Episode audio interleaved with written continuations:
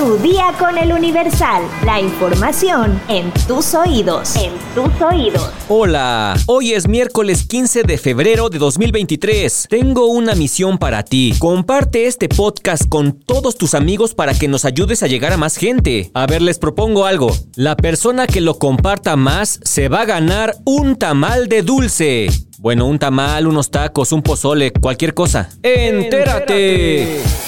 Nación.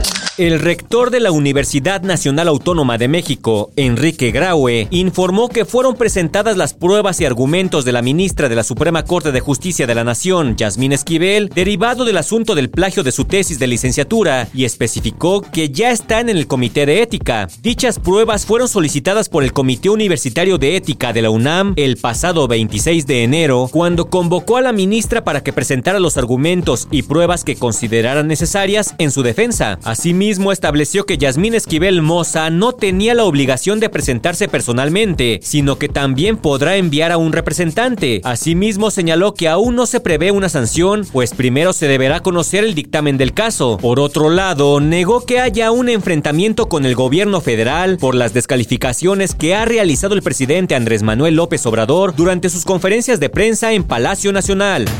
Buscan multar hasta con 4 mil pesos los insultos al presidente. La iniciativa de Morena avanza en San Lázaro. El dictamen aprobado por la Comisión de Gobernación en la Cámara de Diputados plantea actualizar las multas en la ley sobre delitos de imprenta, donde se propone aumentar la multa a 4.149 pesos en caso de injurias al presidente de la República, como en el caso de lo estipulado en el artículo 33 sobre ataques al orden o a la paz pública, que señala que cuando se trate de injurias al presidente de la República, que actualmente considera la multa de 100 a 1000 pesos, pero con la modificación se elevaría a 4149 pesos. También se plantea que cuando se trate de injurias al titular de la jefatura de gobierno de la Ciudad de México, al fiscal general de la República, a los gobernadores, secretarios del despacho o a los directores de los departamentos federales, la multa, que actualmente es de 50 a 500 pesos, pasaría a un equivalente de 5 a 10 veces la unidad de medida y actualización. Las injurias a un magistrado de la Suprema Corte, a las naciones amigas, a los jefes de ellas o a sus representantes acreditados en el país, a un magistrado de circuito o de la Ciudad de México o de los estados, a un juez de distrito, a un individuo del Poder Legislativo Federal o de los estados, a un general o coronel, también se propone que la multa sea de 4.149 pesos.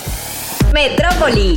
Luego de diversas denuncias sobre robos, varios perpetrados por bandas de los llamados chineros en el mercado de la Merced, la Secretaría de Seguridad Ciudadana de la Ciudad de México implementó un dispositivo para reforzar la seguridad en la zona y colonias aledañas a las alcaldías Venustiano Carranza y Cuauhtémoc, con el propósito de inhibir los delitos de alto impacto como robo a transeúnte, robo a negocio y lesiones por disparo de arma de fuego. La puesta en marcha de este operativo se realizó por instrucción del titular de la dependencia, Omar García Harfuch. De acuerdo con la Secretaría de Seguridad Ciudadana, este dispositivo se lleva a cabo desde principios del año 2023 y con el reforzamiento de este se amplía el estado de fuerza con un aproximado de 100 elementos apoyados con 10 unidades, donde participan elementos de la Unidad de Policía Metropolitana. Mediante estas acciones, reiteró su compromiso de implementar acciones de prevención, acercamiento y proximidad con la población, operación e investigación, así como atender las denuncias ciudadanas para detener a los generadores de la violencia. Por lo menos en ocho zonas de la Merced operan bandas de chineros que controlan el robo a mano armada en las inmediaciones de este mercado tradicional de la Ciudad de México.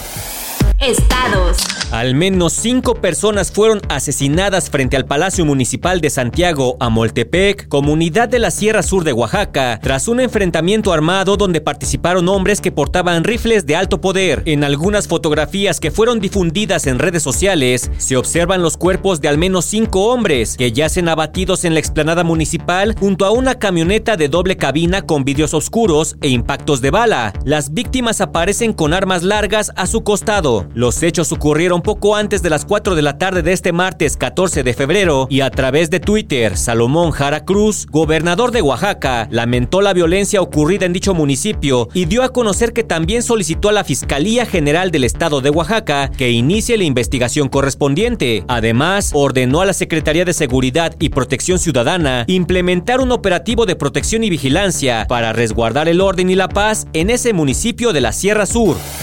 Mundo. La esposa del exsecretario de Seguridad Pública de México, Genaro García Luna, Linda Cristina Pereira, testificó este martes 14 de febrero en favor de su esposo en un tribunal de Nueva York, donde se le procesa por narcotráfico y por recibir sobornos del cártel de Sinaloa. Convocada por la defensa, Pereira justificó los ingresos y propiedades de la familia, puestos en duda por la fiscalía y presentados como producto de los supuestos sobornos pagados por los narcos a su marido. La esposa de García Luna mencionó que la fortuna familiar es gracias al ascenso de su marido y los beneficios obtenidos por la compra-venta de propiedades. En respuesta a las preguntas del abogado Florian Miedel, Pereira habló de la evolución de estos ingresos y la adquisición de bienes inmuebles desde que se conocieron en 1989. Insistió en que las distintas viviendas y negocios que fueron adquiriendo y luego vendiendo, como una papelería o una tienda de artículos de fiesta para niños, se compraron gracias a la solicitud de hipoteca y préstamos. Para dichas compras, según Pereira, también se beneficiaron de bonos recibidos por García Luna, así como por los 2.7 millones de pesos que este recibió al finalizar sus funciones como director de la Agencia Federal de Investigación en 2006. La esposa de García Luna mencionó que una de las razones por las que adquirieron tantas propiedades fue porque los medios de comunicación los perseguían y no era seguro para ellos quedarse en un solo lugar. Pereira ha acudido todos los días a las vistas para apoyar a García Luna desde la arranque del proceso hace más de tres semanas y este martes asistió acompañada de su hija Luna. Espectáculos. En pleno día de San Valentín, Shakira volvió a robarse la atención y esta vez fue por la extraña manera de celebrar esta fecha. A través de sus redes sociales, la colombiana compartió un video en el que aparece limpiando su casa mientras finge cantar el tema Kill Bill de la estadounidense SCA. El video se viralizó rápidamente porque muchos usuarios aseguraron que se trató de una nueva indirecta contra Gerard Piqué, expareja de la cantante, pues la letra de dicha canción habla sobre una mujer dolida por haber perdido al hombre que amaba y porque él ha encontrado la felicidad al lado de otra. Desde hace varios meses, las especulaciones de que Luis Miguel podría volver a la escena musical se desataron cuando muchos de sus amigos cercanos revelaron que se encontraba preparando nueva música y fue hasta este 14 de febrero cuando la noticia se confirmó. En pleno día de San Valentín, el llamado Sol de México hizo oficial su regreso a los escenarios y además a través de sus redes sociales anunció que sí habrá gira este año, aunque no dio detalles. La noticia como era de esperarse, desató la euforia entre sus seguidores, quienes ya expresaron su emoción por volver a ver en acción al cantante. La última vez que Luis Miguel se presentó en México fue en noviembre de 2018, en el Auditorio Nacional, concierto que dejó un sabor amargo en los asistentes, pues el cantante subió tarde al escenario y se ausentó en varias ocasiones.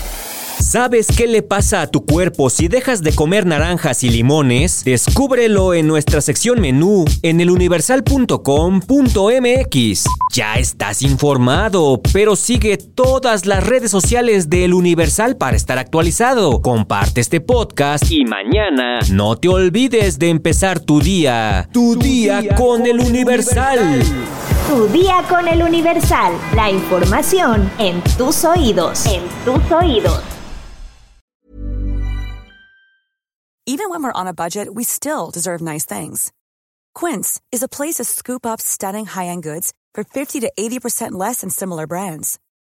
They have buttery soft cashmere sweaters starting at $50, luxurious Italian leather bags, and so much more.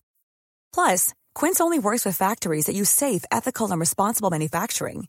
Get the high-end goods you'll love without the high price tag with Quince. Go to quince.com/style for free shipping and 365 day returns.